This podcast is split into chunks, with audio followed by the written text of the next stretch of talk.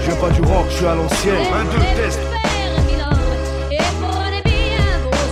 Who rock grooves and make moves with all the. Black Rackham Studio, straight from the island. Je t'assure, de quoi faire d'Hare Krishna un vrai petit loupard. 5 disques qui ont changé ta vie.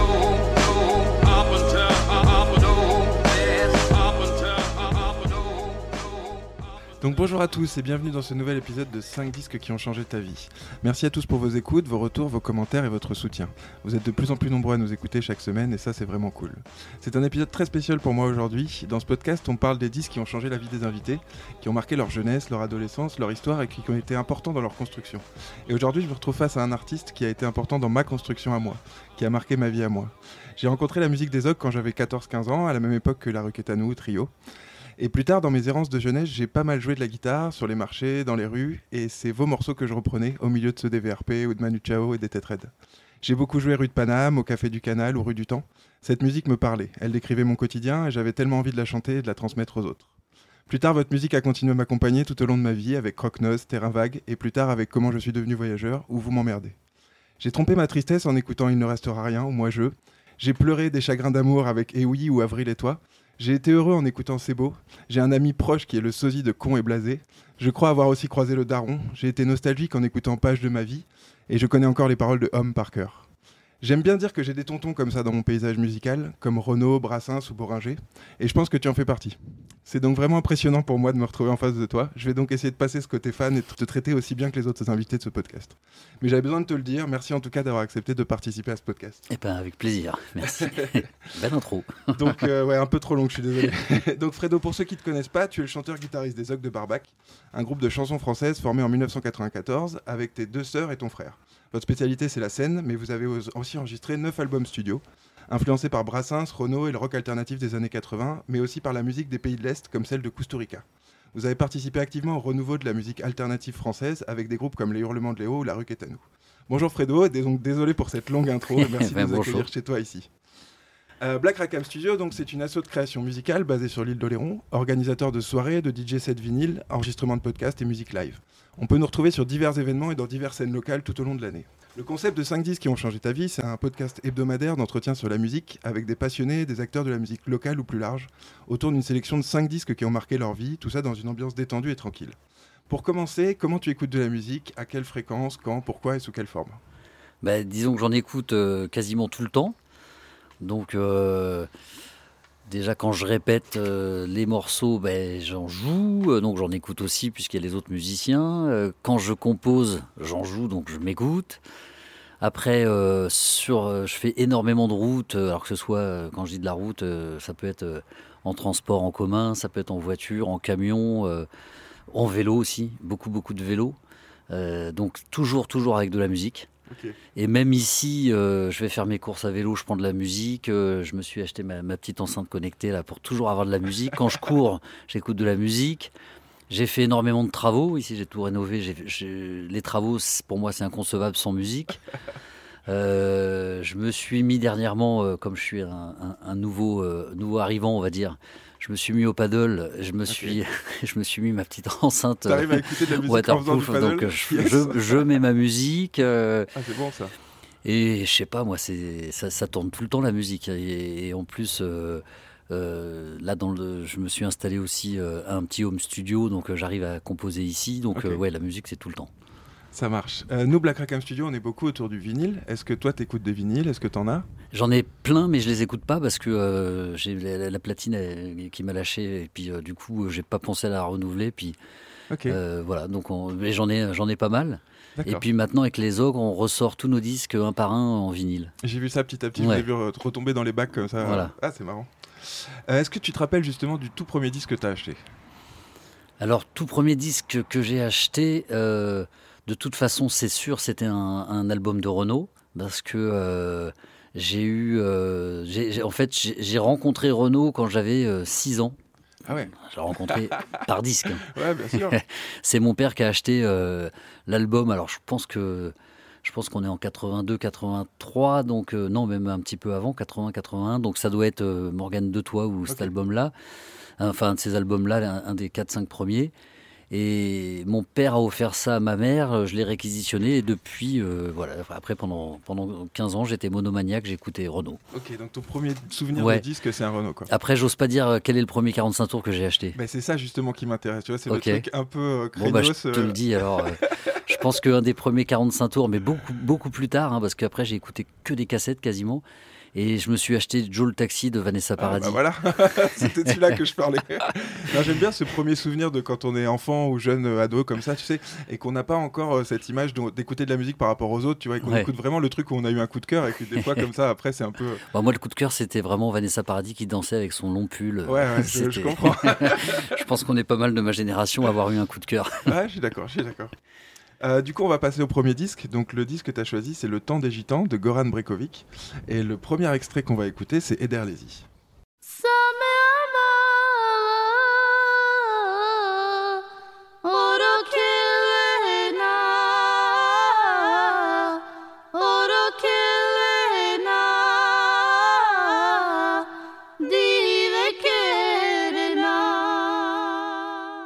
va s'arrêter là, c'est un Ouais. peu frustrant. hein.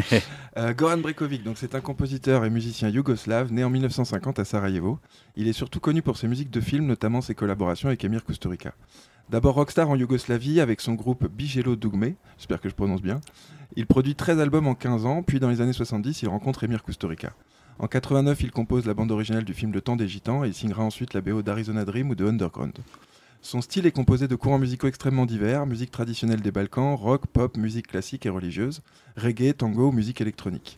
Le disque que tu as choisi sort en 1989, accompagné de la BO de Kuduz.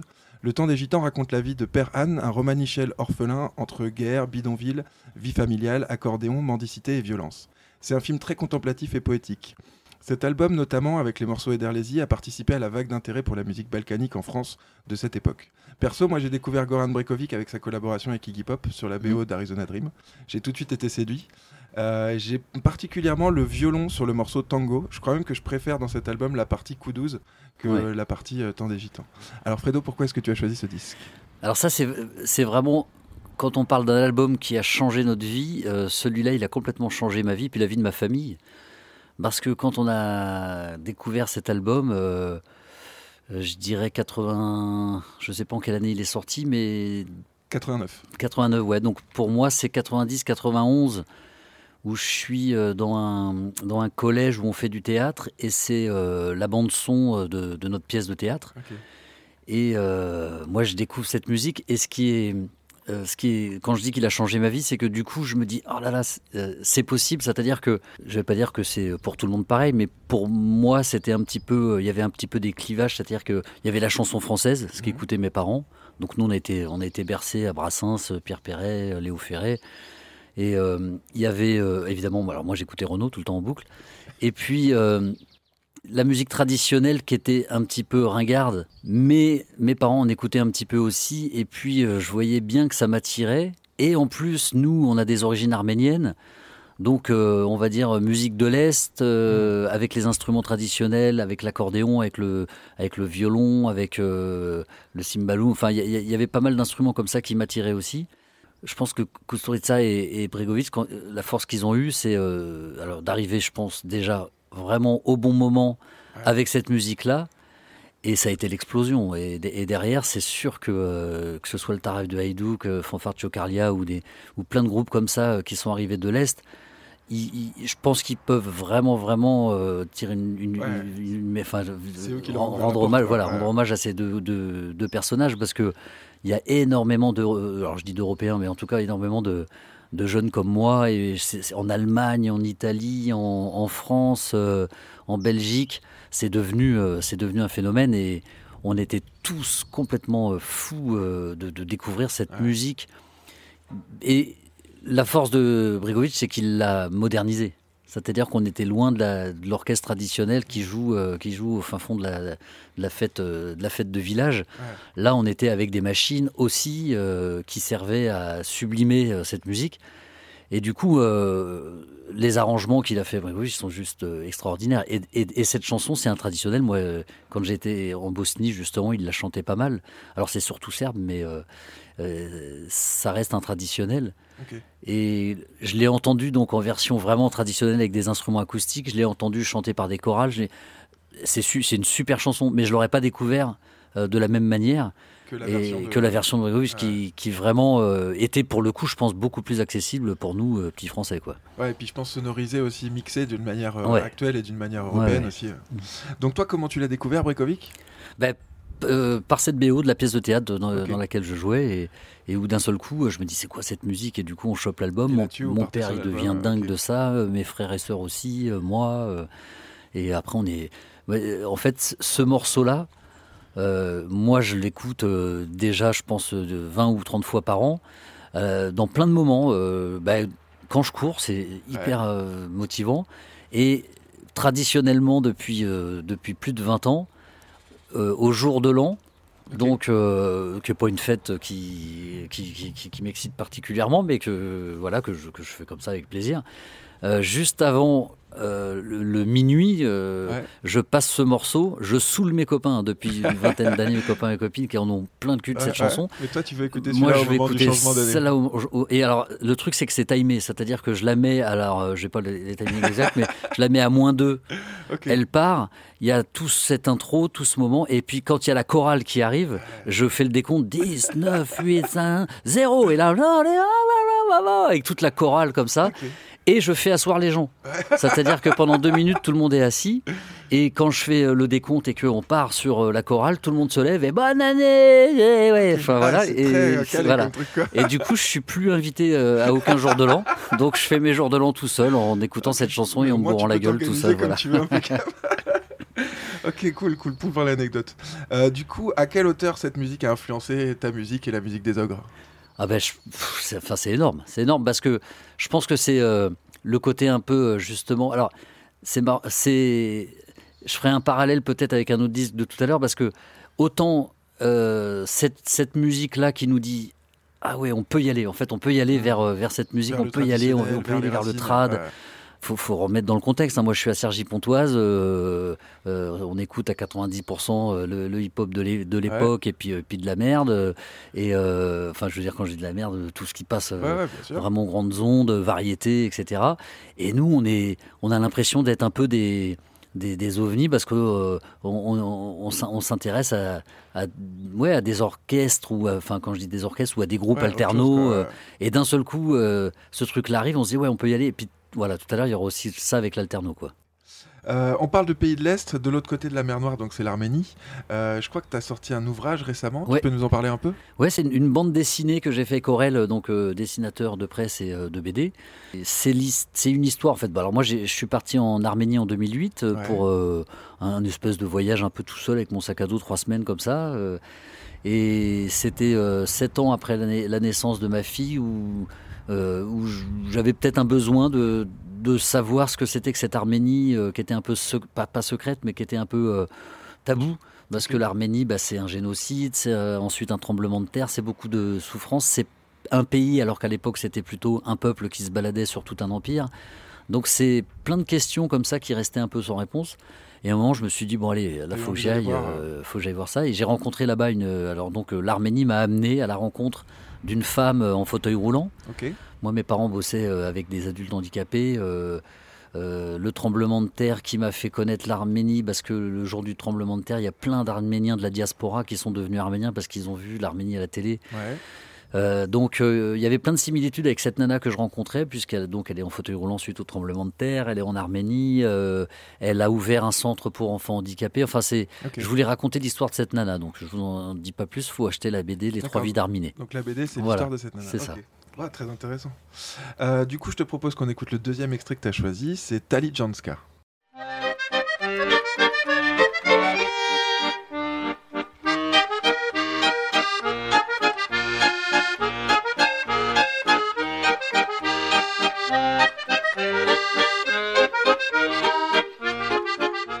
Bon, du coup, ce morceau alors Ça, ça rejoint ce que je disais tout à l'heure. C'est euh, d'un seul coup, euh, moi, je, moi, je me suis mis à l'accordéon, euh, j'ai appris ce morceau-là, euh, je l'ai joué mille fois dans, dans les, dans les rues, les métros, les terrasses de café, quand on faisait la manche avec mon frère. on la faisait aussi en concert, sur- surtout sur les fins de concert. je la joue en fête de famille, je la joue tout le temps. C'est un traditionnel italien, si mes souvenirs sont bons.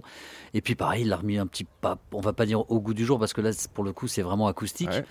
Mais je- ouais, d'un seul coup, tu as un accordéon euh, qui est là, qui est pas, qui est pas ringard. Alors attention, quand je dis, quand je dis ça, c'est pas péjoratif, c'est que- vraiment en 90, Ouais. avant qu'il y ait euh, tous les groupes qui réutilisent euh, Ah l'accordéon. L'accordéon, ça a une mauvaise image. Ah là, on était vraiment, ouais. on était, on était sur euh, sur du du Sevran l'après-midi avec des mecs le sourire jusque là qui, Ah qui jouaient. Avec leur bel accordéon doré. là. voilà, au- au- à celui qui jouera le plus de notes en, en 20 secondes. Et, et on était vraiment dans le regard de l'accordéon. Et d'un seul coup, euh, on, on- ouais, on revient sur, sur, du, sur des choses un peu plus finalement accessibles et classiques. Quoi.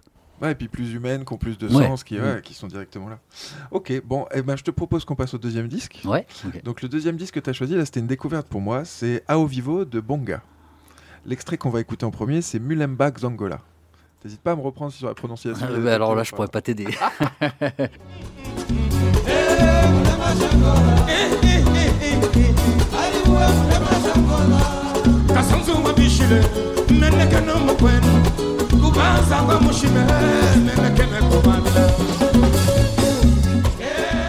Donc Bonga, c'est un artiste euh, chanteur angolais né en 1942. Il a enregistré plus d'une quarantaine de disques dans lesquels il chante en portugais comme en angolais traditionnel.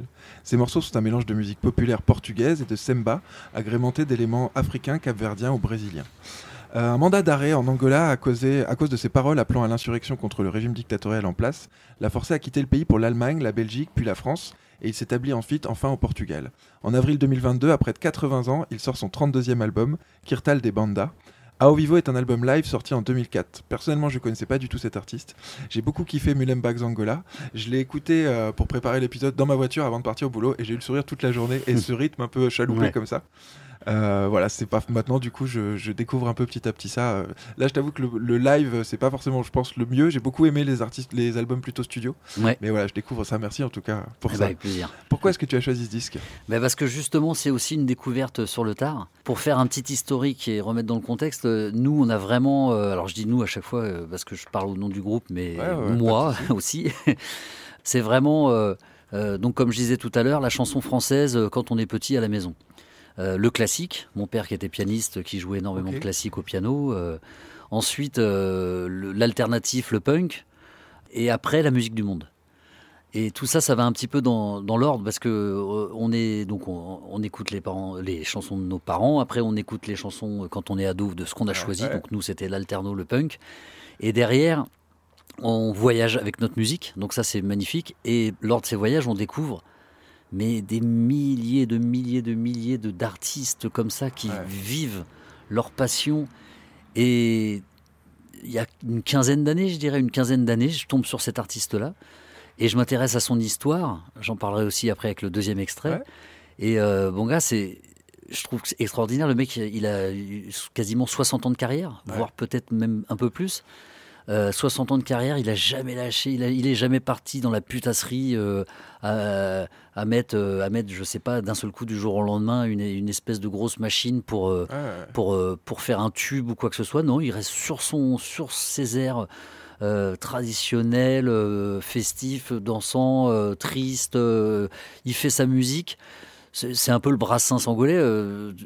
j'ai- l'impression que le mec, ben, il est droit dans ses bottes, il kiffe, sa, il kiffe sa musique. En plus, moi, j'ai regardé pas mal de reportages sur lui. Je le connais pas personnellement, mais il a l'air plutôt sincère, même en répétition, même avec ses musiciens. C'est pas, c'est pas, euh, c'est pas le dictateur euh, Ouais, sur ouais. scène ou quoi que ce soit. Et, euh, et surtout, euh, quelle pêche, quoi. Et, et, et- et j'adore cette musique à chaque fois. euh, on retrouve pas mal euh, ça dans, dans pas mal de musique traditionnelle, c'est qu'il peut y avoir la fête sans oublier le côté un peu politique, Ouais. le côté riche en émotions. Et pourtant, on est, euh, Ouais, on est quand même, passe ça avec une musique. euh, Ouais. ouais.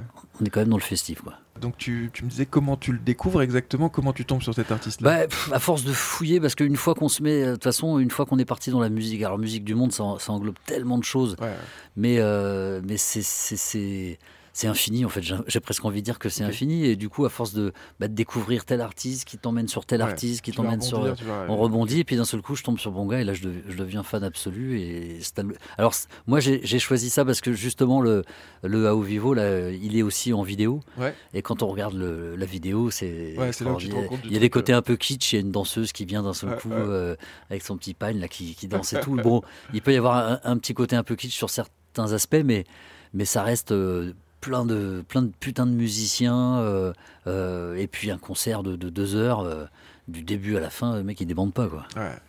Donc tu le disais, la musique africaine, c'est un truc important pour toi? Ouais, c'est ça l'est devenu. Moi, je, je- je voyage au Bénin, donc euh, et je joue avec, euh, avec la fanfare Yonlé euh, qui arrive du Bénin. Voilà. tu nous en parles un peu? Ouais, ben ça c'est pareil, une, une rencontre extraordinaire. euh, bah, dans le Sud-Ouest, on est sur un festival des fanfares Ouais. et j'entends. nous, on partait sur une balance ou une interview, peu importe, mais on était assez pressés. Et sur le côté, comme ça, je, je, vois une fanfare, huit musiciens en train de jouer.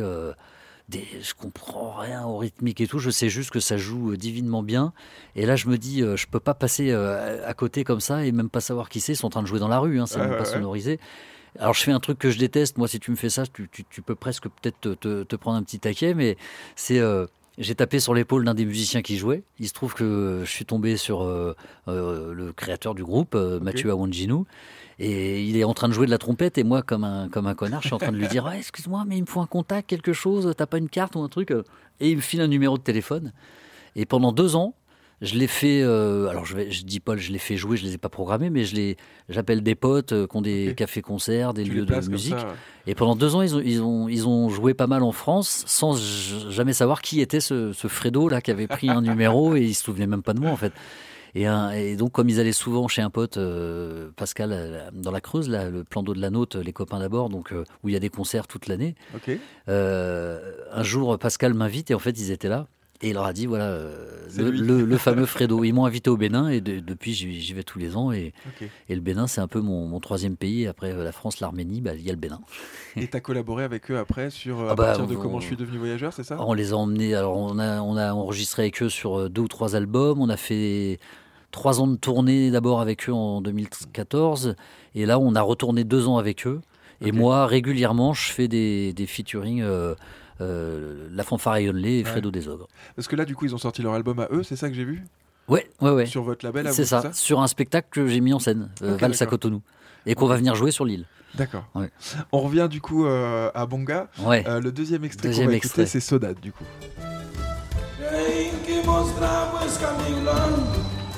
Quem que mostrava esse caminho longe? Quem que mostrava esse caminho pra Santa.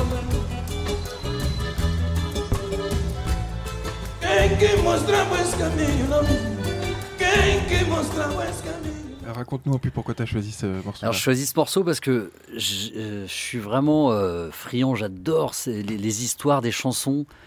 Moi je considère qu'on n'est pas des, des artistes, on est des artisans. Ouais. Un artisan, il peut faire une super, je sais pas, une chaise, une chaise en bois, une belle chaise comme ça. Et cette chaise, bah, après, il va l'offrir à quelqu'un. Puis euh, ce quelqu'un va pouvoir l'offrir à quelqu'un d'autre. Elle va peut-être faire le tour du monde, cette, cette chaise, et elle sera magnifique. Et les chansons, c'est un peu pareil. Alors attention, parce que de- dans les récits, je suis pas, de- moi, je suis plutôt dans l'exactitude de, de- de l'émotion, mais pas forcément du récit. Mais cette chanson, si mes souvenirs sont bons, c'est un pêcheur. Euh, non, c'est un artiste musicien angolais qui a écrit cette chanson pour un ami à lui, un pêcheur. Euh, ce pêcheur partait en bateau euh, tous les jours et il lui a écrit cette chanson qui était presque une chanson d'amour, finalement, je pense, d'un homme à un autre homme. Et il y a Bonga qui a pris cette chanson et, et qui l'a chantée.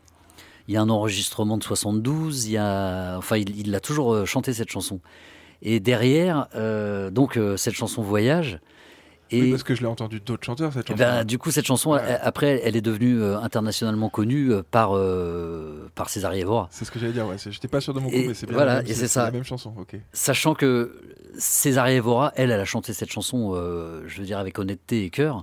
Mais son producteur et son guitariste, ils ont changé un mot et un accord et ils l'ont déposé à leur nom. Ah d'accord, ok. Et du coup, la famille du, du compositeur euh, a, a fait, je crois, euh, une quinzaine ou une vingtaine d'années euh, de, de- de- de procès finalement pour essayer de récupérer euh, les droits. Bon, je crois que c'est tombé à l'eau, mais donc bon, ça, ça, à la limite, c'est même pas le plus important. Le plus important, c'est de savoir que cette chanson était écrite euh, pour euh, un pêcheur, que Bonga l'a chanté, qu'un jour elle a dû arriver aux oreilles, euh, ou alors que c'était peut-être presque devenu un peu un traditionnel moderne en Angola, et que Elle est arrivée jusqu'au Cap-Vert. et- voilà, et après jusqu'au Cap Vert. Et, et, et là, il y a César Evora qui la chante, ça devient un tube international. Et souvent, moi, je- je- j'entends dire, et ça me gêne pas du tout, et je trouve ça beau, mais souvent on me dit Ah oui, euh, Sodade de César Evora. Oui, Euh, Sodade qu'a chanté César Evora. Ah, c'est bien de remettre comme ça les choses en place. Il y a des histoires de chansons comme ça qui, Ah. sont, qui sont assez euh, intéressantes. Très chouette. On passe au troisième disque? Ouais. Du coup, on change d'univers. Là, on passe euh, chez Renault avec le retour de Gérard Lambert.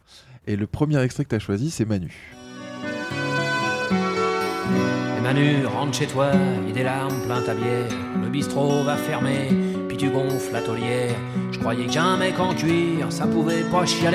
Je pensais même que souffrir, ça pouvait pas t'arriver. J'oubliais tes tatouages et ta. Alors, Renaud Séchant. Dit Renaud est né en 1953. Il est auteur, compositeur et interprète avec 26 disques commercialisés, totalisant près de 20 millions d'exemplaires vendus. Il est un des chanteurs les plus populaires de France. On connaît tous ses textes si particuliers, teintés d'argot et d'images d'enfance. Il a connu un grand succès dans les années 80 et 90. Depuis, sa carrière continue, malgré ses problèmes de santé. Renaud, c'est des tonnes de hits, Morgane de Toile, Les Béton, Mistral Gagnant et tellement d'autres. Il est connu pour ses prises de position, pour le respect des droits de l'homme, l'écologisme, l'antimilitarisme, la lutte contre le fascisme et l'emprise des religions. Son dernier disque sort en 2022, Metec. L'album que tu as choisi, c'est Le Retour de Gérard Lambert, sorti en 1981. C'est le cinquième album de Renaud. Les titres Manu au Mont-Beauf ont un grand succès commercial. L'album inclut aussi la chanson Soleil immonde, écrite par Coluche. On retrouve Gérard Lambert, donc ce personnage à perfecto et mobilette qu'on avait découvert dans l'album Marche à l'ombre. Cet album marque une transition dans la carrière de Renaud. Marié et papa depuis peu, il quitte la période blouson noir et violence pour aller vers son côté plus tendre qu'on lui connaît dans Morgane de Toi, son disque suivant. Perso, comme je le disais en intro, Renaud m'a bercé depuis mon enfance. La place de ma mob avait sa place dans la collection de vinyles de mes parents. Il a toujours été auprès de moi comme un tonton qui te conseille, qui te fait réfléchir ou qui te fait rêver. Euh, J'adore cet univers entre San Antonio, Margerin et Harakiri. J'ai beaucoup écouté cet album et en le réécoutant pour préparer l'épisode, c'est marrant, c'est sur Oscar que j'ai bloqué. Mm. Euh, ce texte est fabuleux et en fait, je crois que je m'en rappelais plus, donc j'ai eu l'impression d'avoir une nouvelle chanson de Renaud. Tu vois. D'un pays où habite la Ouais, pluie. vraiment joli. Pourquoi est-ce que tu as choisi ce disque alors? Bah parce que moi, ouais, de toute façon, dans, dans les albums qui ont changé ma vie, je pouvais pas ne, ne pas mettre Renault. C'est euh, Renault, en fait, c'est la découverte quand je suis tout môme, comme je le racontais tout à l'heure, euh, à 6-7 ans. Et après, euh, j'écoute que ça, que ça, mais, mais le, le- le dingue, quoi. Et euh, j'ai- j'aime bien dire à chaque fois que il a écrit toutes ses chansons pour moi. Ouais. Parce que comme tu le dis, en fait, euh, moi, dans le quartier où j'habitais, euh, Slimane, c'était mon voisin. euh, la mère Titi, je le connaissais. Et sa mère, mais tu prends la chanson, tu viens euh, voir mon pote Titi euh, de quand j'étais euh, donc euh, à euh, euh, tout, tout gamin euh, dans notre quartier. euh, et tu vas chez Titi, tu regardes la, la mère à Titi, c'est la mère à Titi. Tu peux pas, la- tu peux pas l'inventer quoi. C'est et, et, et je pense que euh, presque, alors je, je pense que presque j'y croyais quoi, à me dire non mais Renaud c'est mon copain parce qu'en fait tout ce qu'il écrit euh, à cette époque-là, ça, ça décrit ma vie, ça décrit ce que je ressens, ça décrit euh, euh, le- même l'humour de Renaud, c'était l'humour dans ma famille, un, humour un peu cinglant, un peu noir comme ça. Ouais. Euh, et puis euh, et puis après il y a la il y a le côté révolte quoi. Euh, Quand t'es gamin, quand t'as 9, 10 ans, 11 ans, 12 ans, et puis que que, que t'entends où est-ce que j'ai mis mon flingue, que, que t'entends euh, Hexagone, euh, des, des chansons comme ça, moi ça m'a ça ça m'a forgé, vraiment, ça m'a forgé un, caractère. Et puis, cette manière aussi si particulière d'écrire, parce qu'on on sort de Brassens, on sort de Brel, on arrive. On, a, je pense que, je pense que c'est un peu l'équivalent du hip-hop. hein. C'est le mec, il arrive, il se prend les l'argot de la rue, il prend euh, les références littéraires qu'il a parce que euh, euh, il, en avait un paquet quand même. Et, et puis il transforme tout ça, il, il se fait ses chansons. Et puis surtout, Renaud, la force qu'il a eue, c'est de parler à ma grand-mère, de parler à mon cousin, de parler à mon voisin, euh, de parler euh, aux Algériens, aux Français, aux Arméniens, euh, aux Palestiniens. Enfin, Re- Renaud, il parlait à tout le monde. Moi, moi quand j'avais 10 ans, c'était vraiment un chanteur qui était écouté, qui faisait, qui faisait l'unanimité. quoi. C'est il y a 90% des gens qui aimaient Renaud et qui aimaient sa gouaille et qui aimaient ce qu'il racontait et, et comment il le racontait. Donc pour moi, c'était le maître. Et même aujourd'hui, hein, maintenant, il est très respecté est par les très, rappeurs. respecté, il est ouais. vachement, euh, Ouais. En 2005, tu sortais euh, Fredo Chantrono. Ouais. Euh, pourquoi est-ce que tu penses qu'il est important de continuer à chanter ces textes, à faire vivre ces textes? Ouais, écoute, moi, c'était. euh, je, je- je me suis dit, je vais pas faire toute ma carrière sans à un moment lui rendre hommage d'une manière ou d'une autre. Bon, on avait déjà fait une reprise de lui dans un de nos albums, mais là, je me suis dit. Euh, j'avais une de mes frangines qui était enceinte, j'avais six mois de pause. euh, je me suis dit, allez hop, euh, je prends deux, deux, trois copains, copines, on part sur les routes et puis on, on chante entre nous. Et puis, comme. Comme j'étais euh, en, euh, en, en France et peut-être dans l'univers celui qui connaissait le mieux les paroles de Renaud par cœur, hein, bien sûr, et ben je me disais je que, que j'avais déjà pas ça à apprendre puisque tous les textes euh, je les connaissais. Donc euh, voilà, j'ai appris les accords. J'avais un accordéoniste, ma soeur à la contrebasse, un pianiste, et puis on est parti sur les parti, routes. quoi. Et puis on s'est on s'est fait Renaud quoi. Ok. Et je crois que tu as sorti le disque, par contre, tu as tourné avec encore longtemps après. Il y a... Ben, le truc, c'est que au début, c'était une tournée. J'ai fait deux dates, je suis tombé gravement malade. Euh, du coup, euh, les deux dates étaient enregistrées, donc j'ai sorti le disque des deux dates. Ok. Pour ça que le disque est pas non plus. euh, Enfin, je veux dire, c'est- du one shot. hein. Après, derrière, euh, on me l'a pas mal demandé. Une fois que j'allais mieux, euh, j'ai dit ouais, bah, pourquoi pas. Donc j'ai remonté le truc, mais plutôt en duo. Donc euh, c'est soit solo, guitare, voix, accordéon, voix, soit avec un accordéoniste, des fois deux, deux trois, mais c'est plus en, en, on va dire, en concert, euh, pas avec les ogres, quoi. Ok. Euh, Ah, ça explique le truc parce que j'avais vu des dates à Rochefort, à la Ouais, je ouais. crois, 2015, un truc Oui, comme ça. c'est Je ça. comprenais pas comment ça suivait le. Ouais, non, c'était plus, euh, c'était plus voilà, pour me faire plaisir. Ça marche. Renaud engagé politiquement, on l'a dit. Les ogres aussi. Euh, la plage de l'engagement politique pour toi dans la musique. Tu la vis comment? Ah, nous, nous, notre plus grand engagement et le plus beau, je pense aussi, c'est notre manière de fonctionner. Parce que dans, les, textes et dans les chansons, euh, même si on parle d'anarchie, parce que pour moi, c'est l'héritage Brassens, Léo Ferré, Renaud. euh, et, euh, et, souvent, on me dit alors c'est quoi pour toi l'anarchie? Ben, Je suis incapable de le dire parce que je pense que chacun doit l'avoir au fond de son cœur et le voir aussi à sa manière. Parce que euh, ma manière de vivre ne serait pas du tout euh, représentative de, quelqu'un de, complètement euh, en dehors de la société. Enfin voilà, je ne vais pas m'éter- m'éterniser là-dessus, mais moi je, suis, je, me, je me considère euh, euh, anarchiste, utopiste, parce que j'ai cette utopie-là, mais je sais qu'elle n'est pas, euh, elle, elle est pas forcément axée pour les hommes, parce que je pense qu'ils n'en sont pas capables, vu le merdier qu'ils sont capables de mettre à chaque fois. Mais je, je l'applique pour moi et ça me va déjà très très bien. Euh, après, si on devait philosopher sur l'anarchie, je, je serais largement incapable de, de- de tenir plus de 5 minutes. Pour toi, c'est important qu'il y ait un engagement politique dans votre, euh, dans votre art, dans votre musique, tu vois, de participer à des combats. Je sais que vous avez été sur des, Ouais. sur des projets, sur des trucs comme ça. euh, c'est quelque chose d'important pour toi? Oui, oui, c'est ça. Ça. Alors, donc, pour revenir un petit peu, parce que je perds souvent le fil, ça, mais en, pas, gros, en gros, euh, nous, dans, dans les textes, c'est plus des constats. On, dit, on cherche pas à dire euh, ah t'as vu ça c'est Babylone et ça c'est super. Euh, c'est plus des constats de vie. euh, euh, et après nos engagements SOS Méditerranée, euh, RESF à l'époque. Euh, nous, on est surtout sur l'ouverture. Enfin, euh, moi, le, le truc qui me paraît le plus inco- inconcevable sur cette planète, c'est les frontières. Et euh, je trouve pas ça du tout démagogique de dire qu'on on devrait absolument ouvrir absolument toutes les frontières et que c'est pas pour ça qu'il y aurait euh, toute la misère du monde qui viendrait dans tel ou tel pays et que ce serait invivable. Non, je pense que c'est déjà un concept qui, pour moi, est, est complètement désuet et inconcevable. C'est de mettre des frontières. Donc, nous, notre, notre engagement politique, c'est euh, de faire des concerts de soutien pour SOS Méditerranée. Euh, donc, comme j'ai dit, pour RESF, d'être évidemment dans, euh, pas mal dans, dans l'éducation, puisque bon, moi, j'ai tout- dans toute ma famille, dans notre famille, c'est des musiciens, des assistantes sociales ou des instits. Donc, on n'a pas, pas vraiment le choix. Et, et après, notre principal engagement, c'est notre manière de fonctionner, à savoir que, et, là, et là, ça, c'est quelque chose dont je suis absolument le plus fier, je pense, dans ma carrière, c'est de, de me regarder dans la glace et de pas du tout avoir honte de, de ce que j'ai fait, euh, sur la fait. carrière, puisque nous, on est indépendants depuis, depuis le début. On est autoproduit, autodistribué, euh, auto-tourné, auto, euh, Ok. et tout, euh, tout sans, euh, sans compromis. C'est-à-dire que il y a vraiment eu des projets comme l'album Repris de justesse où, où on nous a dit mais c'est impossible de faire un album sans un seul titre. Et nous, on a fait un album avec un titre d'un côté, un titre de l'autre. En live, avec un live en plus, c'était euh, bah voilà, deux, deux micros dans un bar euh, pour euh, toute une partie du disque. Et ça, c'est impossible à faire avec une grosse maison de disques qui doit récupérer de l'argent, qui a des Bien intérêts sûr. financiers. Et ben nous, on l'a fait. euh, tourner en chapiteau, c'était inconcevable pour, pour les maisons de disques qu'on a été voir à l'époque pour leur dire est-ce qu'au moins on peut avoir un soutien ou quelque chose? Non, absolument pas. Enfin, dernièrement, on a fait la tribu Pierre Perret. C'est pareil, euh, quand on a été euh, avec Pierre Perret, euh, on s'est dit, bon, bah, Pierre Perret, il vou- il voulait peut-être une maison de disques ou quelque chose comme ça. Ils nous ont dit, ah bah non, les gens que vous avez pris sur cet album, il n'y a personne qui est bankable. il nous faudrait au moins, au moins un Jennifer ou un, ou, un ouais, on quel- va- on va ou quelque chose comme ça, donc laissez tomber. Et nous, on s'est fait plaisir, mais on s'est fait plaisir quoi, avec tous les, tous les artistes qu'il y a. C'est des artistes qui ont, qui, ont, qui ont répondu avec le cœur, sincèrement, très simplement. Tous ceux qui ont commencé à nous casser les burnes, à dire oui, il faut voir avec mon agent, mon agent ou mon attaché de presse, on a laissé tomber.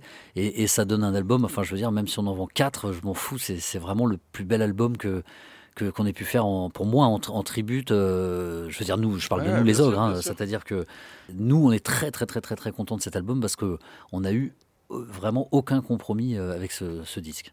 Ah, c'est chouette, ouais. Donc l'acte politique, il est dans la création artistique, quoi. Ben oui, Dans parce le- que je- moi, j'ai l'impression que si tout le monde faisait son, son métier en étant euh, en, en ayant vraiment une éthique, je, je me prends souvent la tête avec mes enfants parce qu'ils écoutent des artistes que j'apprécie, qui, qui ont vraiment euh, euh, des bons textes.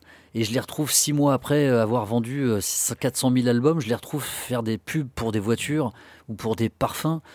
Euh, et mes enfants, ils conçoivent ce truc-là. Et je leur dis, mais non. euh, alors, moi, je passe pour le vieux con et c'est normal.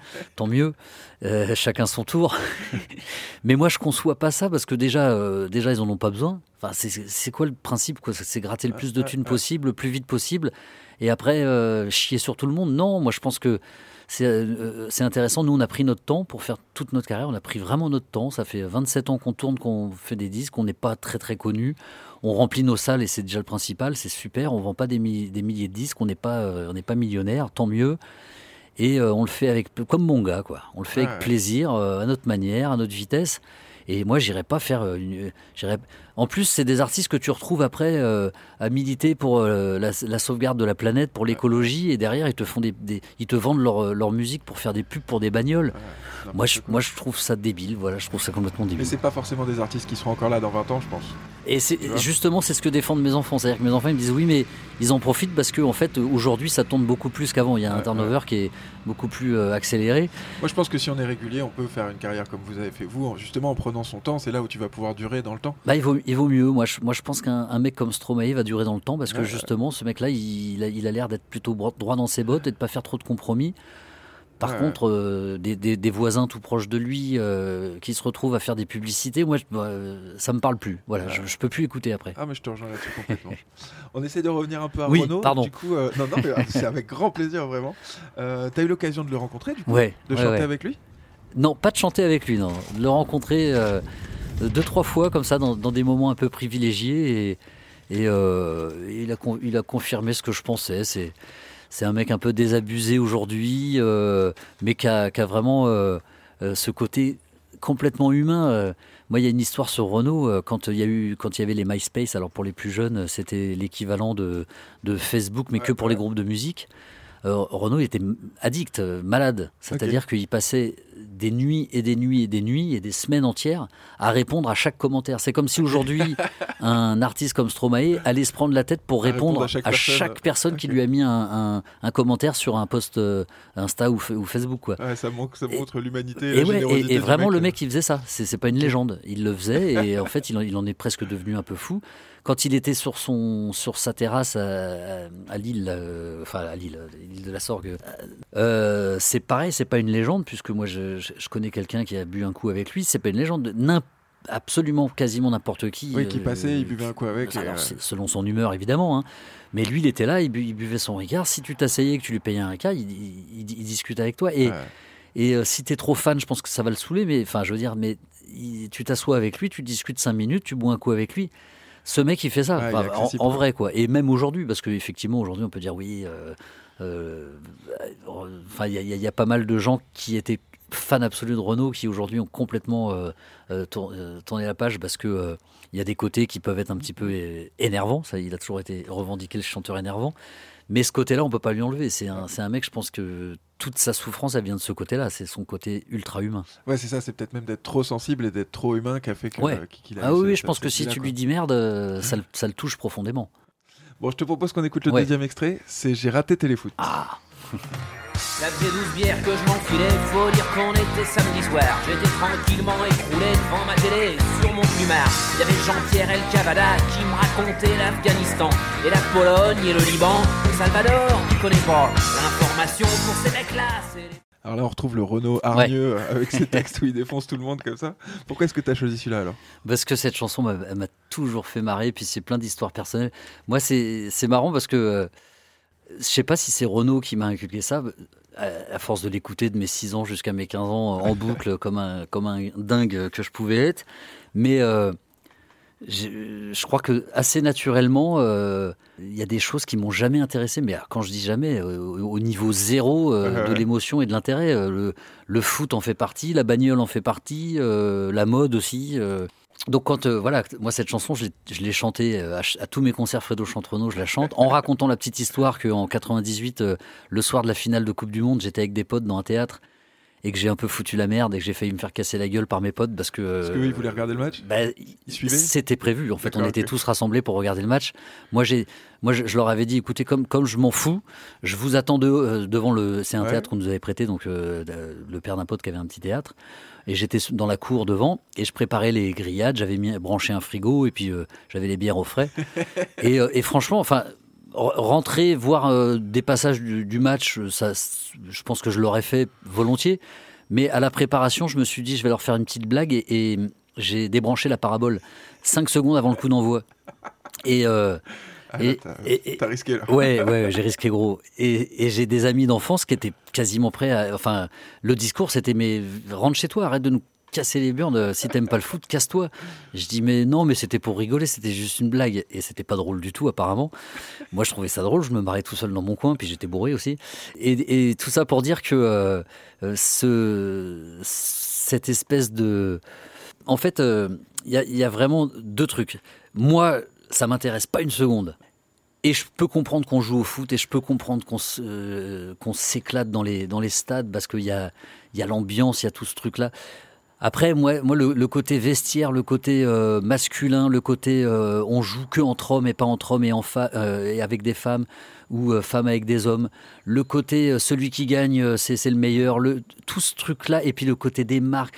J'étais quand même, moi qui connaissais strictement rien en foot, mon éclairagiste est, est absolument dingue, dingue et fan absolu du foot. Et on discutait souvent, souvent là-dessus, et je lui disais, mais alors parle-moi, euh, dis-moi qu'est-ce qui peut, pourrait m'intéresser. euh? Et en discutant comme ça, je me suis rendu compte de quelque chose qui pour moi est absolument euh, inconcevable. C'est que par exemple, dans une équipe comme Paris Saint-Germain ou Olympique de Marseille ou, ou Lens, il y a un, deux, et des fois il y en a zéro joueurs Qui viennent de la ville. qui viennent de la Ouais. ville. Et à un moment, je me dis, mais en fait, vous soutenez quoi? Une marque? Euh, Carrefour, Auchan, Leclerc euh, Qu'est-ce que qu'est-ce qu'on soutient? Bon, voilà, ça c'est mon côté un peu euh, réac par rapport au foot, mais Non, mais je te là-dessus aussi. mais maintenant, j'ai beaucoup, beaucoup j'ai, voilà, j'ai été, vo- j'ai été voir un, un thérapeute pour football, pour euh, anti-football, et maintenant j'arrive, j'arrive à regarder des matchs avec des potes ou des copines sans, sans, débrancher l'antenne. Ok. Je vais, donc- je vais beaucoup mieux. J'ai raté téléfoot, c'est aussi ce côté de vie familiale, de le biberon, le chat, le truc. Et tout. Ouais, C'était oui, oui, bah, de toute aussi, ça? Ouais, enfin, euh, dans la chanson, de toute façon, il y a tout Renault. hein. Ouais, ouais, il y a, c'est- il y a un c'est peu fab- de. C'est fabuleux, quoi. Parce que lui aussi, il prend, il prend ça avec humour. Attention, hein, tous ceux qui aiment le foot et qui m'écoutent, euh, venez pas me. je je, je m'en fous royalement. hein. C'est, je fais exprès d'être un peu extrémiste. C'est, c'est que je trouve ça beau aussi quand on vibre sur quelque chose, donc il n'y a pas de souci. Ouais, je suis d'accord. Moi, c'est juste ce côté rassembleur. Tu vois, j'ai mon frangin aussi qui est fan, fan Ouais. de foot, et je trouve que ce côté-là d'être tous autour d'un truc comme ça qui tient à cœur, euh, ça peut ressembler à des gens qui vont écouter un concert. ou à des gens, Exactement. vois, y y oui, oui, non, non, mais moi, je- moi, il faut que je garde mon, mon côté un peu extrémiste, c'est normal. non, mais c'est bien, c'est bien. Bon, on passe sur Renault, on pourrait en parler longtemps, mais on va Ouais, passer au disque oui, oui. suivant. Euh, le disque que tu as choisi, donc c'est les Wampas, avec euh, l'album Les Wampas vous aiment. Et le premier extrait qu'on va écouter, c'est Puta.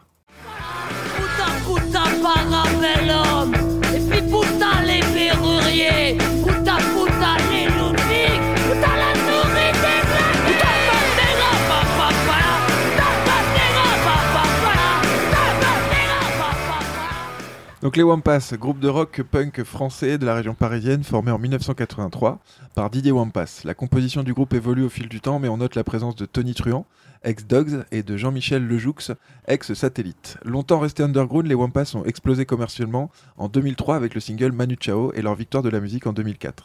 À l'origine influencés par le psychobilly, leur nom vient de la BD Raon avec la tribu des Wampas. Ils font partie de la scène alternative des années 80 avec entre autres les groupes cités dans cet extrait euh, comme euh, Parabellum, Les Berruriers Noirs, Ludwig, La Souris Déglinguée, La Mano Negra, Les Garçons Bouchés ou Los Carayos. C'est eux qui ont emporté en France le mouvement punk anglais de la fin des années 70. Le dernier album studio sorti en 2022, Tempête Tempête.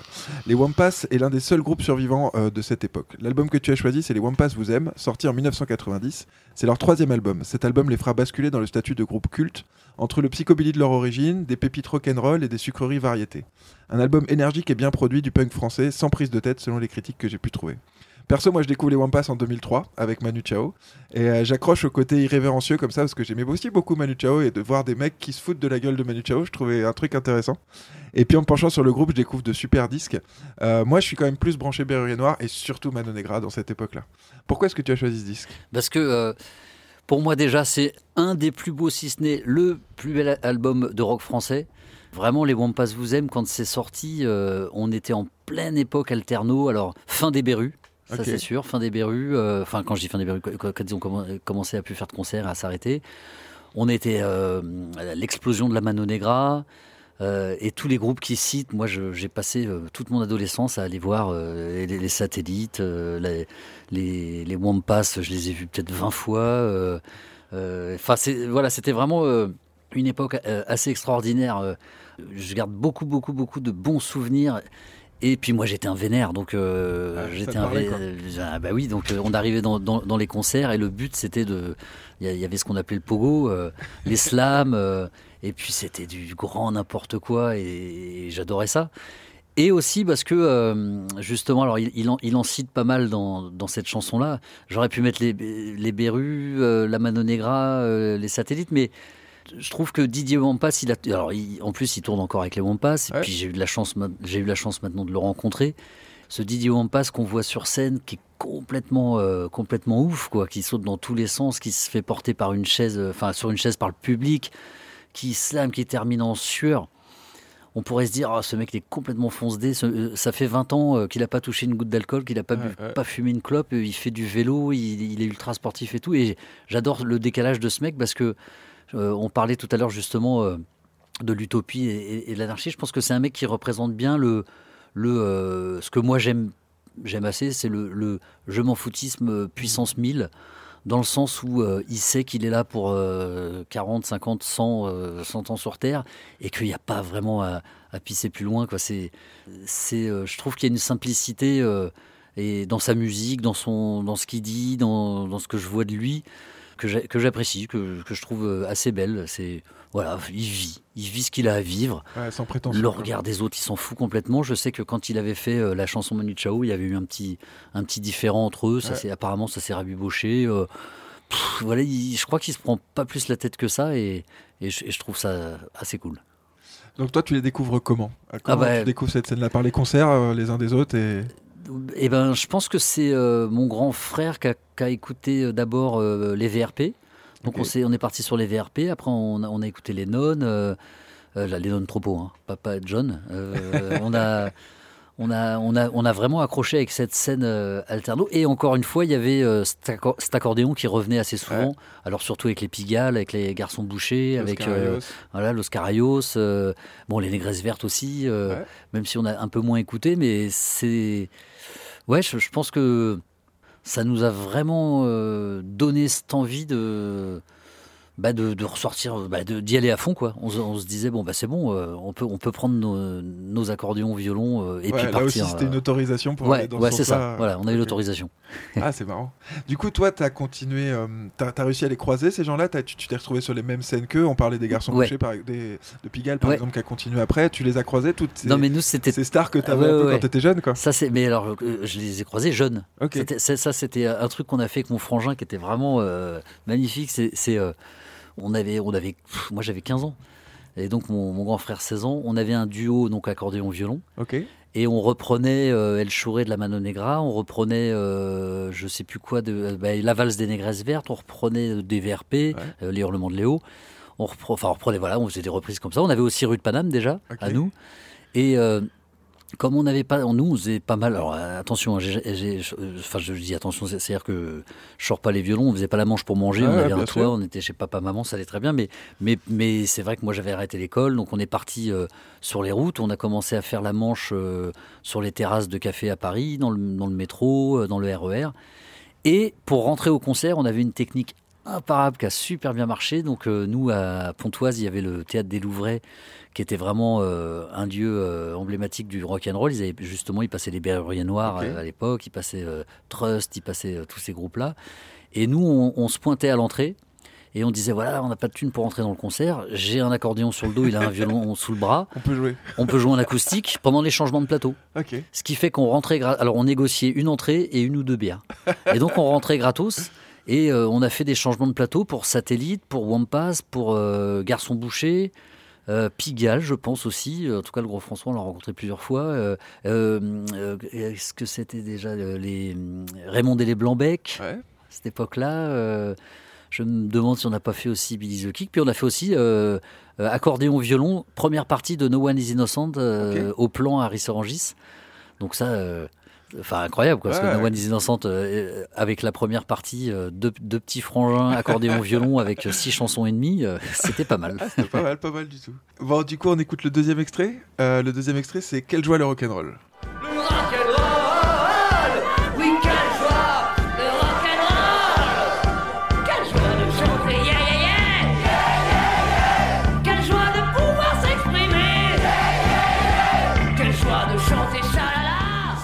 Alors pourquoi est-ce que tu as choisi ce deuxième extrait-là? Ben, toujours euh, un peu comme ce que je disais juste avant, c'est-à-dire que euh, là, on a une chanson qui représente complètement euh, l'état d'esprit de la musique de l'alterno des, des années 90, euh, 80-90. Euh, Quelle joie le rock'n'roll, euh, quelle joie chanter, yeah, yeah, yeah Du délire, pas de paroles compliquées, Voilà, pas de prétention. euh, Et voilà. puis en plus, bon, là, il faut écouter le morceau en entier, mais d'un seul coup, ça part, ça part vraiment au pogo. euh, et, et puis sur scène, c'était vraiment un très très grand moment cette chanson, parce qu'ils l'ont ils l'ont tournée, bah, je pense, après cet album-là pendant 4-5 ans cette chanson, et, et les Wampas sur scène quand ils chantaient ça, c'était euh, une bonne vingtaine ou trentaine de, de, de gens sur la scène euh, à se balancer dans le public. euh, c'était du grand n'importe quoi, et moi j'ai adoré ces, ces moments de concert. c'est, ça reste vraiment gravé dans ma mémoire, quoi. Ah, il y a ça aussi, moi j'aurais bien aimé vivre ça, c'est voir que, tu sais, les concerts des Berus comme ça où t'avais plein de gens qui montaient sur scène, où t'avais des gens qui étaient en même temps en train de, faire, de jouer la comédie, de faire des trucs, Oui, et oui. Il y a, il y a un univers qui Ah, on était plaisait dans beaucoup, un- beaucoup. Ouais. Dans une espèce de grand cirque, ouais. Ouais, puis c'était ouvert, quoi. Il y avait Ouais. pas forcément cette fermeture avec la scène où maintenant t'as des barrières, t'as des Bah, vigiles, t'as tout ça. Il y avait De toute façon, les, euh, les Berruriers Noirs ont toujours tourné avec leur service d'ordre à eux. C'est-à-dire qu'ils refusaient euh, d'avoir le service d'ordre de, de, de la salle ou du festival, justement pour éviter euh, qu'un mec qui monte sur scène se Ouais. fasse péter la gueule, alors qu'en fait, Ah il bah est ouais. juste là pour, euh, pour s'amuser, danser. Bon, alors des fois, il y a, il y a des énervés, ben, tu, tu, Ouais, tu les, tu les tu lartes gères et puis voilà, quoi.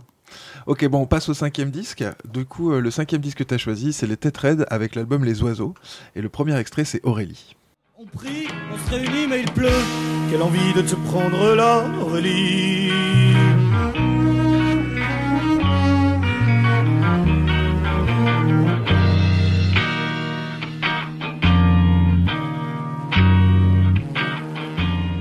Donc les Raides, groupe de rock et de chansons françaises originaire de la banlieue parisienne, formé en 1984, ils mélangent la musique de cirque moderne, la poésie, la peinture et le théâtre. À l'origine plutôt électrique, influencée par la scène punk, l'arrivée du violoncelle sur l'album justement Les Oiseaux, leur troisième disque, marque un tournant dans l'univers musical du groupe. Les Raides, c'est 30 ans de carrière, 15 albums studio en tout, un univers bien particulier où se croisent les textes de Stig Dagerman, la voix de Jeanne Moreau, l'accordéon de Jean Corty et la poésie de Robert Desnos. Les Oiseaux, donc leur troisième album, sort en 1992. On y découvre un autre visage des Têtes Raides, plus mélancolique, plus mélodieux. Les chansons réalistes laissent place au surréalisme, les textes ne racontent presque plus, ils montrent, ils peignent, ils sonnent. La sonorité des mots remplace parfois leur sens. Moi, j'ai découvert les Tétraides plus tard et comme par magie. On arrive en camion dans un petit village du Vercors avec une amoureuse de l'époque. On suit les lumières et le- la musique et on arrive sur la place d'un tout petit village. Les Tétraides sont en train de jouer Ginette. J'ai été conquis, tu t'en doutes, pour de bon et j'ai su que ce groupe me marquerait pour longtemps. Cet album, je l'ai vraiment beaucoup écouté et je suis heureux d'en parler avec toi aujourd'hui. Luna, le deuxième extrait que tu as choisi, est un de mes morceaux préférés de tous les temps, je pense. Je l'ai tellement écouté que j'ai l'impression qu'il fait partie de moi. Cette mélodie, ces paroles, cet envolé à la fin, j'en suis vraiment dingue.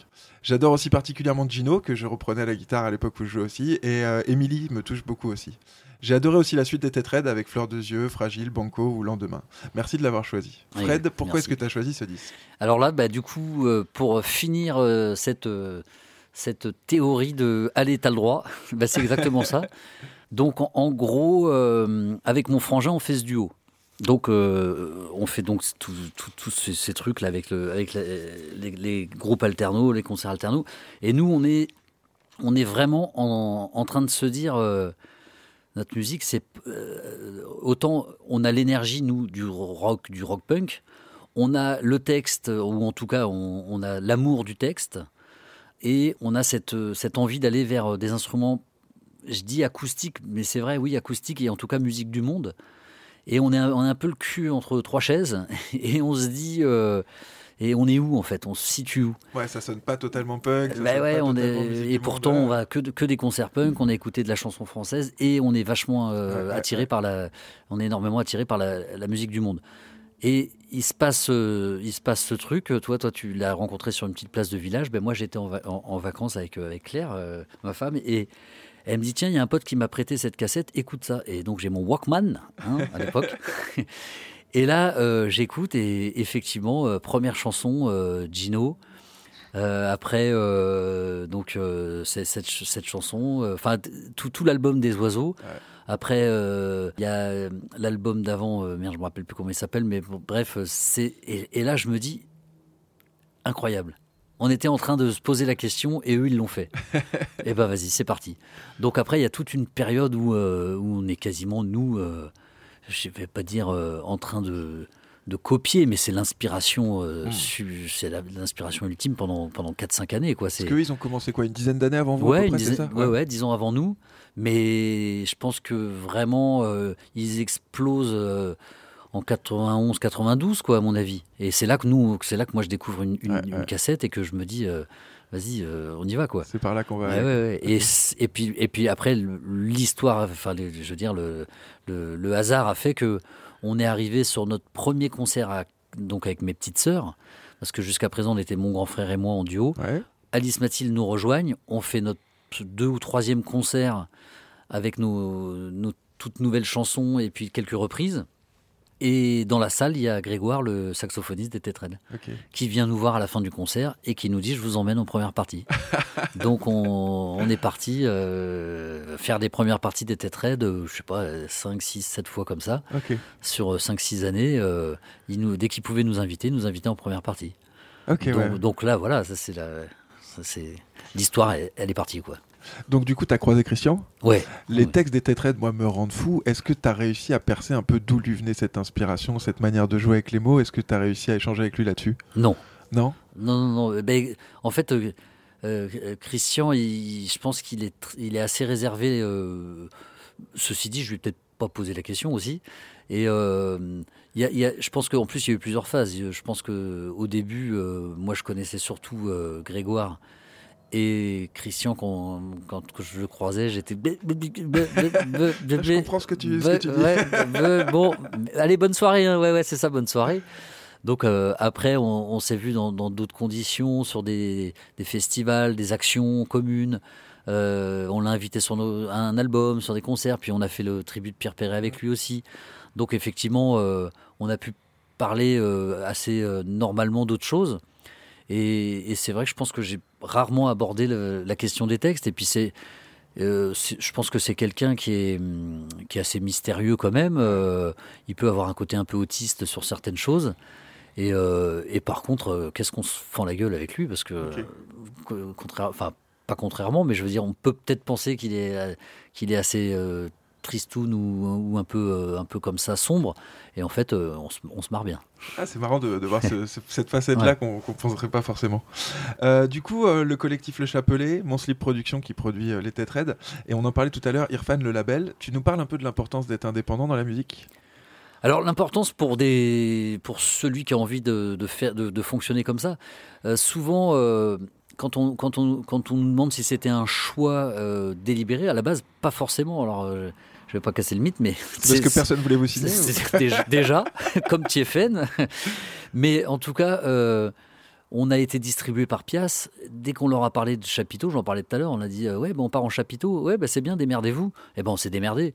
Et je, je crois que au-delà, au-delà de la- de l'indépendance, je pense que la, la plus belle des questions qu'on se soit posées et, que, et, et dont aujourd'hui je me dis qu'elle a changé notre vie, c'est, euh, c'est le jour où on a eu un contrat sous les yeux euh, avec, euh, avec des propositions indécentes Ouais. et où on s'est dit, franchement, on a 20 ans, pff, est-ce qu'on a besoin de s'embarquer dans un truc euh, où on comprend pas la moitié de ce qui est écrit euh, euh, à l'époque, moi, je savais pas forcément définir ce que c'était qu'une distribution, un contrat d'artiste, une maison de disques, un attaché de presse, un, un tour, un tour, un tour support, etc., etc. Et là, on s'est dit, allez non, allez venez, on, venez, on prend notre temps. Voilà, on prend notre temps et, euh, et on verra bien. Et on le fait à notre manière. peut-être et- c'est une connerie, peut-être pas. Et, et en fait, aujourd'hui, je me dis que c'est pas du tout une connerie parce que, euh, ben voilà, presque 30 ans après, on, en- on est encore là, on a encore la gouaille, on a encore euh, l'envie. euh, et du coup, ouais, c'est. Je pense que c'est des questions euh, euh, qui- qu'il faut, qu'il faut se poser dans, dans tout, je pense, dans tout corps de métier et dans la vie en général. C'est. euh, c'est euh, c'est vrai que des fois, ben, il faut mettre un petit coup d'accélérateur, puis des fois, il faut aussi se dire, euh, tiens, est-ce que là, j'ai envie vraiment de... de, de- de- ben, là, nous, nous, la question, c'était ça, c'était d'un seul coup, potentiellement, on pouvait, euh, je mets toujours des guillemets parce qu'on ne sait jamais ce Ouais, que ça ouais. nous réserve, mais d'un seul coup, on pouvait signer une grosse maison de disques, donc potentiellement avoir, Des avoir obligations accès, des des ou- obligations, mais avoir accès, euh, je pense, à des, des plus grosses émissions, Ouais, plus grosse écoute, être du coup, je pense, un peu plus connu. Nous, euh, tr- très vite, on s'est dit, non, ben, en fait, on va faire à notre sauce, à notre manière, à notre vitesse. On va surtout pas faire comme, les, comme beaucoup d'autres, c'est-à-dire pas mettre nos tronches euh, en avant. Ce qui fait que moi, j'ai- je suis vraiment peinard. hein. Moi, je, je- je- je me suis, je me suis très, très, très rarement fait reconnaître Ah, de- de- dans la rue, même, je veux dire, euh, même à une époque où on vendait quand même beaucoup plus de disques et où on, on était, euh, je pense, un- entre guillemets, plus connu dans le sens où euh, c'était une époque où la chanson Ouais, France, néo, alors nous, néo-réaliste française, C'est le terme technique. voilà, était, était un peu en vogue. Euh, bah nous, on, on passe crème, hein, on, est Ah, ouais. on est tranquille, quoi. Ok. Bon, merci beaucoup en tout cas. On écoute le deuxième extrait. Le deuxième extrait, c'est Luna.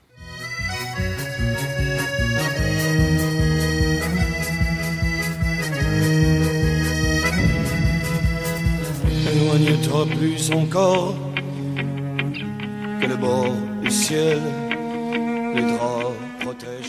Bon, celui-là aussi, on l'écouterait bien en entier. hein. ouais, comme on dit, alors c'est bizarre, c'est moi qui t'ai dit de pas parler pendant l'extrait, puis c'est moi qui te parle pendant les extraits. Mais du coup, ouais, c'est très précis, c'est- les arrangements, c'est ça que tu disais. Et je te disais que c'est des, des musiciens de formation classique, c'est ça euh Ah, parce qu'on nous entend quand on parle dans le. pendant Non, justement, on, track. nous ent- on nous entendra pas parce que ce sera un autre truc. Ah, mais c'était intéressant ce- cette partie-là aussi. C'est vrai que c'est très précis, c'est calé au millimètre près. On sent, moi je trouve ouais, une espèce de composition qui se rapproche de la musique classique, tu vois, comme Ouais. ça, avec chaque chose qui arrive au bon moment, au détail près. euh, C'est assez fou comme construction. Moi, j'ai j'ai assisté à, à quelques séances studio euh, avec les Têtes Raides.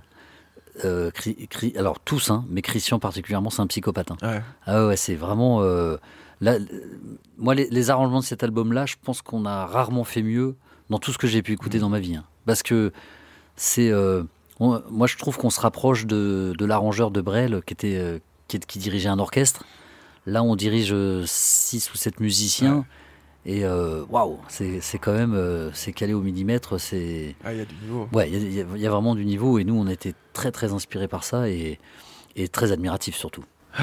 Ah, c'est vrai. C'est une belle manière de finir ce voyage parce qu'en fait, ça a du sens tout ce que tu, tu nous as tissé entre, comme tu disais, la musique du monde, euh, la musique de Renault, la chanson française et puis euh, le passage au punk. Et pour moi, les Têtes Raides, c'est aussi un peu du post-punk, tu vois. Mm. On retrouve l'esprit, on retrouve les paroles et il y a quelque chose qui s'est transformé comme ça. J'aime beaucoup, moi, la carrière. euh, Enfin, tu, tu vois, à partir du premier euh, Ouais. Not Dead But Bien Raide, là, jusqu'à Mm. ce qui s'est fait après. Il y a vraiment une, une continuité aussi là-dedans. Bon, bah, on a fini. Fredo, merci beaucoup. J'aurais voulu passer encore beaucoup de temps avec Eh ben, toi, écoute, parler de plein de choses. Euh, on n'a pas parlé d'un air de famille, de Pitocha. euh, Il y a ta reprise de Salut à toi aussi que j'aurais beaucoup aimé aborder. Mais je pense qu'on a déjà fait un bon tour dans ton univers. Euh, Renault, le punk français, les têtes raides, la musique du monde, tes références, c'est aussi les miennes. Et je pense que c'est pour ça que ta musique me touche autant. Et c'est beau. Eh ben écoute, euh, merci à toi et puis c'était un, un vrai plaisir. Alors juste pour finir, je t'ai demandé quel était le tout premier disque que tu as acheté. Est-ce que tu te rappelles du dernier disque que tu as acheté ou téléchargé ou Oh, écouté putain, euh, plein de choses, mais alors euh, tu vois, tu me prends un peu dépourvu là. Il faudrait que je regarde ma playlist. Ok, Non, bah, c'est pas grave, c'était euh, comme ça. Mais euh, dis- disons que, alors pff, moi c'est toujours, euh, il y, a- y y rarement des, des trucs qui, qui viennent tout juste de, de sortir quoi, mais là je suis pas mal parti sur, tu vois, j'ai toujours un, un métro de retard. Je suis pas mal parti sur la découverte de la cumbia, mais vraiment la cumbia underground. Yes. Et du coup, euh, ah si si si, je peux te parler du- du- d'un, tu connais Habibi Funk? Non, ça me dit rien. Alors ça, je le, je le conseille à tout le monde. Ok. Habibi Funk, c'est une collection. Euh, euh, je pourrais pas te dire le nom exact, mais si tu tapes Habibi Funk sur YouTube ou sur Google, tu Ah, tombes là-dessus. C'est une super collection et c'est un mec qui, qui récolte euh, vraiment des 45 tours et des 33 tours des années 50, 60, 70 et qui, euh, qui essaye de trouver un peu les, les perles. Et, du, et pour le coup, même si parfois il y a un côté très kitsch, c'est de la super bonne musique. Ah, c'est marrant. Ah, ok. Habibi Funk. Ah, Je vais regarder ça et puis je mettrai les liens dans les commentaires. en dessous, Ok. ouais. Euh, on me dit parfois que choisir 5 disques c'est dur. Est-ce qu'il y a d'autres artistes que tu aurais voulu citer comme ça juste en balançant des noms, tu vois? Bah oui, oui, complètement. Enfin, tout à l'heure, tu- j'ai mis les Wampas, mais ça aurait pu être la Mano Negra ou les Berruriers Noirs. Euh, j'ai pas parlé de toute une partie de musique que j'écoute parce que euh, je m'y connais pas encore assez et parce que je, je la survole un petit peu. C'est pas mal de hip-hop américain, mais plutôt des années 80. Je suis un- vraiment très très fan de, de Caress One et euh, je pourrais pas te citer un titre ou un album en particulier parce que je l'écoute comme ça en playlist Ouais. de loin. Ah, Il y a un bon morceau à fouiller là. Ouais, voilà. Et, et- et je pense que c'est vraiment, euh, c'est vraiment ce qui me plaît dans la musique. Euh, C'est aussi pour dire que, euh, je, voilà, je suis pas assez connaisseur pour, pour t'en parler, donc je- j'en ai pas mis là-dedans. ouais, ouais. Mais je suis pas réticent, c'est-à-dire que y a, y a- y a- je, je crois qu'il y a vraiment eu un courant avec The Roots, avec Caress One, avec, euh, enfin avec tous ces groupes-là. euh, qui m'a énormément plu. Je m'y suis pas plus plongé que ça parce que j'avais d'autres choses à faire avec Ok, ma chanson, ouais. mais, Ah, mais marche. voilà, je trouve ça très très très très bien. Euh, du coup, tes projets dans ce moment, tes activités, qu'est-ce que il y a un, un nouveau Pitocha qui est ouais, sorti on, là, c'est ça? On a sorti un Pitocha, puis on va tourner euh, avec un spectacle tout public. Ok. Et puis bah, il y a donc la, la bande dessinée. Et, et Ça, la bande euh, dessinée elle sort ce mois-ci, c'est ça? Ouais, c'est ça, le Ok. 24 mars. Ouais. Et en parallèle, il y a un film que donc euh, de, de cette de cette de ce projet d'Arm- d'Arménie. Ok. On peut te retrouver sur les réseaux, les ogres, euh, Fredo. Il y a les ogres de Barbac, il y a Fred Ogre, euh, mon, mon Facebook pour les plus de 30 ans et mon Insta pour les moins de 30 ans. Ok. Et, euh, et ma fille m'a inscrit sur TikTok, mais j'ai rien compris, donc je pense que je vais me désinscrire après, après-demain. ok, ça marche.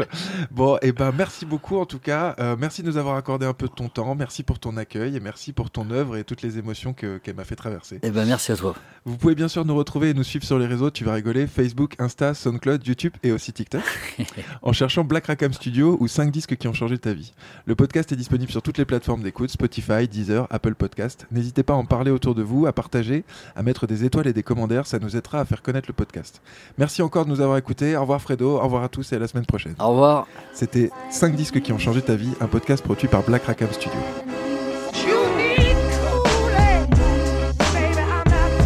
Je viens pas du rock, je suis à l'ancienne. Un, deux, test.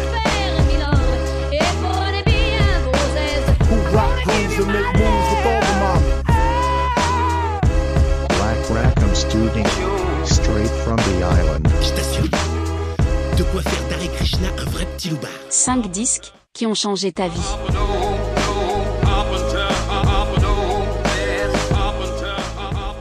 Frédéric, Frédéric c'est que pour ma mère quand elle m'engueule. Ouais. Ça va le vent? J'espère. Faudra- On dira qu'on est sous le préau. ouais, c'est ça qui est bien. Putain, je parle trop moi. Non, c'est trop bien, on voit pas le temps passer comme ça, c'est trop trop bien.